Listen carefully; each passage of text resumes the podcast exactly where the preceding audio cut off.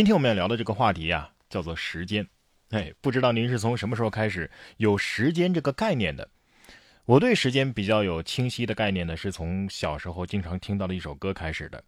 说出来有些暴露年龄啊，那就是蔡国庆的《三百六十五个祝福》。一年有三百六十五个日出，我送你三百六十五个祝福。时钟每天转了一千四百四十圈，我的心每天都藏着一千四百四十多个思念，对吧？大概是这么唱的。那时候大概是三四岁吧，我第一次清楚的知道，哦，一年有三百六十五天。再大一点呢，才知道那一千四百四十圈啊，哎，说的是一天有一千四百四十分钟。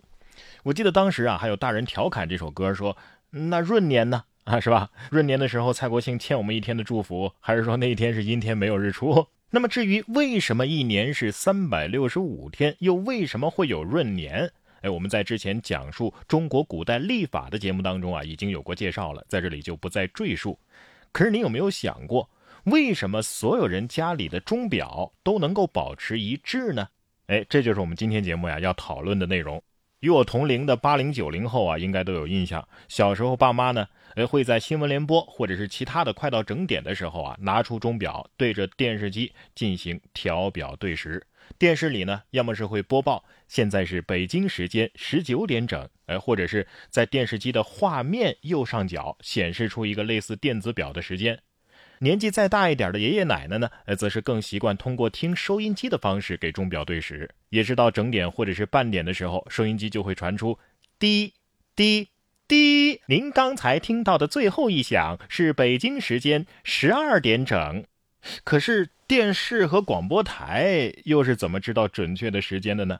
哎，后来我自己到广电参加工作之后才知道，哦，原来这广播电台啊，一般都会使用与播出系统相匹配的 GPS 卫星授时时钟，然后再根据自身播出系统的延时情况，提前安排报时音频的播出啊。比如说我们的播出系统啊，延时了八秒钟，那么呢，就在卫星时间的前八秒播出这个报时的音频，这样的话，听众在听到我们报时的声音时，时间就是准确的。当然了，现在的人们已经很少通过广播电视的报时来调表对时了，因为不论是手机、电脑还是智能手表，只要是联网的能够显示时间的设备，时间都是准确的，因为他们一样可以通过网络实时的获取准确的时间。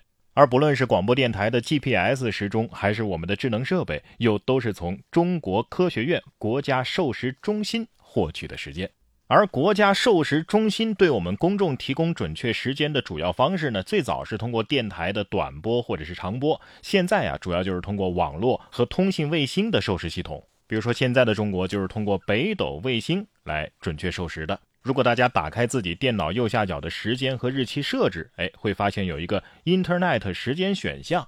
这里边啊就可以自主的选择或者是填写时间服务器的地址，默认的这个时间服务器地址是 time 点 windows 点 com，这是 Windows 官方的时间服务器。当然，我们也可以把它自主的改成 ntp 点 ntsc 点 ac 点 cn，这个是我们国家的国家授时中心的网络时间服务器地址。除此之外啊，我们还可以发现，在 Windows 的时间设置里边会显示我们所处的时区是 UTC 加八。后面还有几个城市的名字：北京、重庆、香港特别行政区、乌鲁木齐。同时还有一句提示啊，告诉我们此时区未实行夏令时。那么 UTC 加八是什么意思？呃，夏令时又是什么意思呢？别急，我们会通过两期节目为大家说明这些问题。先说这所谓的 UTC 啊，其实就是协调世界时的简称啊，又叫世界统一时间、世界标准时间。国际协调时等等，啊，它是以原子时的秒长为基础，在时刻上尽量的接近于世界时的一种时间计量系统。你看，这又冒出来两个名词儿，一个是原子时，一个是世界时。而这个协调世界时呢，它既不是原子时，也不是世界时，而是介于两者之间的一种不断协调和修正的时间。那么，为什么要以这样一个看似不是很准确的时间来作为世界标准时间呢？原子时和世界时又是什么意思呢？归根结底啊，是因为时间这个概念本身就是人为发明的。世界本没有时间，是人们对于客观事物的观察才得出了时间的观念。观察什么呢？比如说太阳的东升西落，月亮的盈亏圆缺，一年的四季更替，人类的生老病死等等。远古的人们不需要精确的时间概念，只知道哎有四季更替，冬天我就穿厚点，夏天我就穿少点，春天播种子，秋天收粮食就可以了。但是后来随着生活节奏的加快以及生产生活的需要，人们才逐渐的把一年分成了十二个月，一天又分成了十二个时辰，同时也发明了晨钟暮鼓、打更滴漏呃等报时和计时的工具。而到了现代，人们对于时间精确度的要求就更高了。我们平时所用的钟表啊，精确度呢大概是每年有一分钟的误差啊。虽然说对于日常生活没什么影响，但是无法满足一些生产啊、科研方面的需求，所以就需要更准确的计时工具。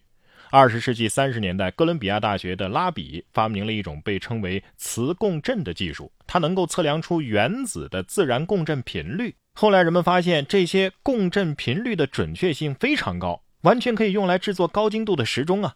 于是原子钟随之被发明了，精度可以达到多少呢？每两千万年才会误差一秒。